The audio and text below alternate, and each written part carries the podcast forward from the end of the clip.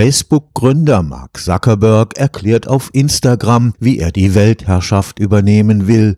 Hollywood-Stars agieren als Pornodarstellerinnen. Visuelle Fälschungen haben die Photoshop-Ära weit hinter sich gelassen. Die Fortschritte der künstlichen Intelligenz machen eine Unterscheidung zwischen Wirklichkeit und Täuschung immer schwerer. Sogenannte Deepfakes erlauben eine Fälschung nicht nur von Bildern oder Videos, auch die Stimme lässt sich perfekt klonen. Millionenfach kursieren Deepfakes in den sozialen Netzwerken und befördern Mobbing und Verschwörungstheorien.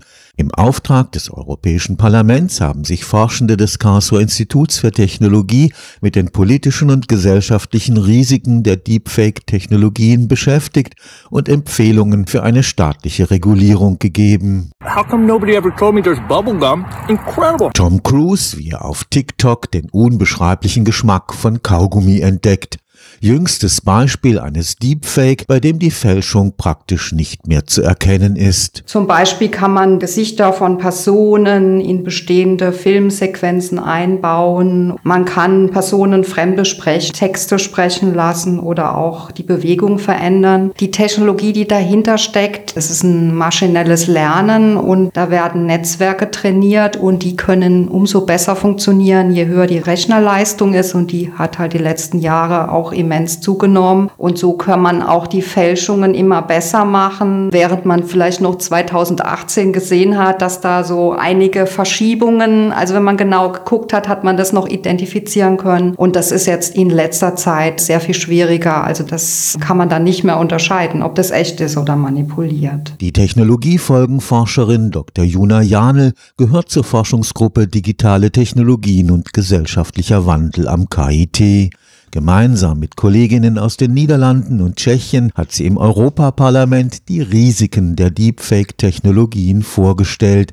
Insbesondere Social Media wirken als Brandbeschleuniger. Es wird ja das geliked und vor allen Dingen verbreitet, was eben sehr auffällig ist und auch gerade diese visuellen Dinge. Dadurch wird eben das ganze Problem noch viel mehr verbreitet. Nicht nur Politikerinnen oder Prominente sind die Leidtragenden. Der größte Anteil von Deepfakes, den wir im Moment identifizieren können, das betrifft Angriffe auf einzelne Personen, indem eben Gesichter getauscht werden in Videos in dem ganzen Bereich der Pornografie. Und da sind vor allen Dingen Frauen und Mädchen natürlich betroffen. 96 Prozent aller Deepfakes geht auf diesen Aspekt tatsächlich zurück. Theoretisch haben solche Leute Möglichkeiten, sich zu wehren, aber es hat sich gezeigt bei den Interviews, Interview von Juristen, dass das oft nur auf dem Papier steht und dass es sehr schwer ist, hier für die Opfer diesen Schaden wieder rückgängig zu machen. Für den Umgang mit Deepfakes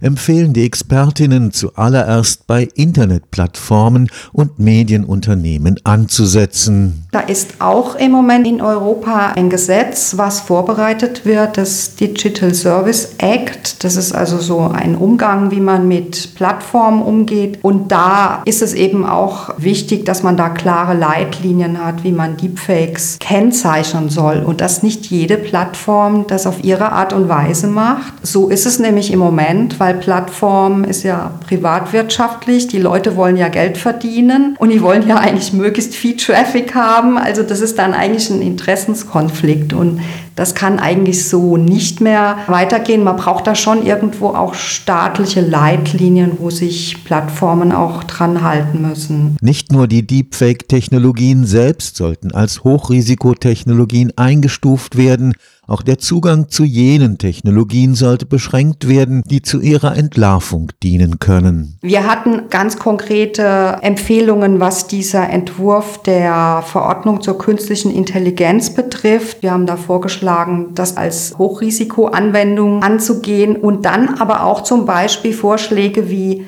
Begrenzung der Detektionstechnologien, nämlich die Ersteller von Deepfakes haben auch freien Zugriff auf Detektionstechnologien und können immer wieder noch schneller und geschicktere Deepfakes produzieren, weil sie immer auch wissen, wie man sie detektieren kann. Deepfakes sind für die Technologiefolgenforscherin auch geeignet, der Gesellschaft den unverzichtbaren Boden einer verbindlichen Realität zu entziehen. Wenn man weiß, dass es sowas gibt, gibt und dass es ein Problem ist, dann kann man auch sagen, Dinge, die wirklich sind und die existieren, kann man dann genauso in Frage stellen und sagen, ja, das stimmt ja nicht, das ist ja ein Deepfake. Das ist ja oft, was man auch bei Trump damals gehört hat, das, was ihm nicht gepasst hat, das ist ein Fake.